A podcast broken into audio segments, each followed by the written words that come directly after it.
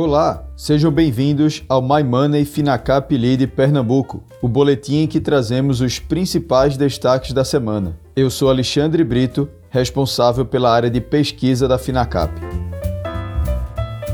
O índice Bovespa, como não ocorria há várias semanas, fechou perto da estabilidade, respeitando a região dos 117 aos 120 mil pontos. Apesar da baixa oscilação no mercado, a agenda política e econômica foi bastante movimentada, com a aprovação do projeto de autonomia do Banco Central e tratativas acerca de um novo auxílio emergencial.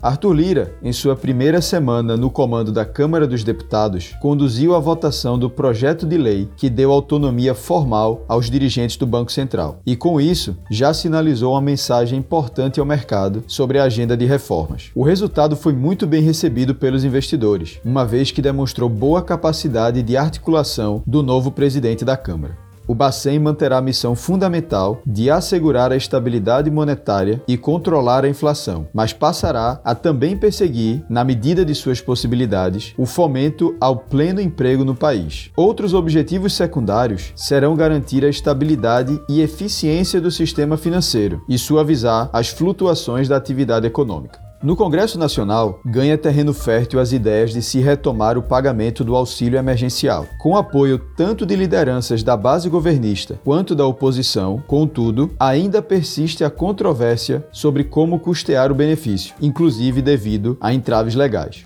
O presidente do Senado, Rodrigo Pacheco, defendeu uma solução com fundamentos econômicos, mas sem a criação de novos tributos. Embora a União viva uma situação delicada na área fiscal, registrando déficits primários desde 2014, e mesmo com os elevados gastos realizados no combate à pandemia em 2020, a trajetória da dívida pública foi melhor do que as previsões do próprio governo e dos analistas. Tal resultado trouxe ao debate a possibilidade de que ainda existiria espaço fiscal para uma nova rodada de auxílios. Em relação às empresas, a Petrobras anunciou que vai reiniciar o processo de venda da refinaria Presidente Getúlio Vargas, Repar, no Paraná, após as propostas vinculantes para a venda terem ficado abaixo do esperado. Em paralelo, a estatal concluiu as negociações com o fundo de Abu Dhabi, Mubadala Capital, no processo de venda da refinaria Landulfo Alves, RLAN, na Bahia, por uma oferta de 1,65 bilhão de dólares. A Duratex teve, em 2020, o melhor ano de sua história. Apesar das oscilações resultantes da pandemia do Covid-19, a companhia registrou recordes de receita líquida, EBITDA e geração de caixa operacional. O lucro líquido ficou atrás apenas do obtido em 2013. Para este ano, a expectativa da companhia é crescer novamente em receita, volume e lucro. É o que garante o presidente Antônio Joaquim de Oliveira. Abre aspas. Continuamos otimistas com o mercado, diz o executivo. A Suzano driblou os baixos preços da matéria-prima e encerrou 2020 com resultados bem acima dos vistos no exercício anterior. De outubro a dezembro, a companhia teve receita líquida de 8 bilhões de reais, com alta de 14% na comparação anual. No acumulado de 2020, o crescimento foi de 17% para 30,5 bilhões de reais. O resultado operacional, medido pela EBITDA, saltou 61% no trimestre para 3,97 bilhões de reais, com uma margem EBITDA de 49%. O lucro líquido chegou a 5,9 bilhões de reais, impulsionado também pelo resultado financeiro. No acumulado do ano, contudo, o impacto da variação cambial na dívida em moeda estrangeira levou a companhia a registrar prejuízo líquido de 10,7 bilhões de reais. O resultado financeiro, que é mais penalizado nessas circunstâncias, foi negativo em 26 bilhões de reais. Este foi o boletim My Money Finacap Lead Pernambuco. Até a próxima semana.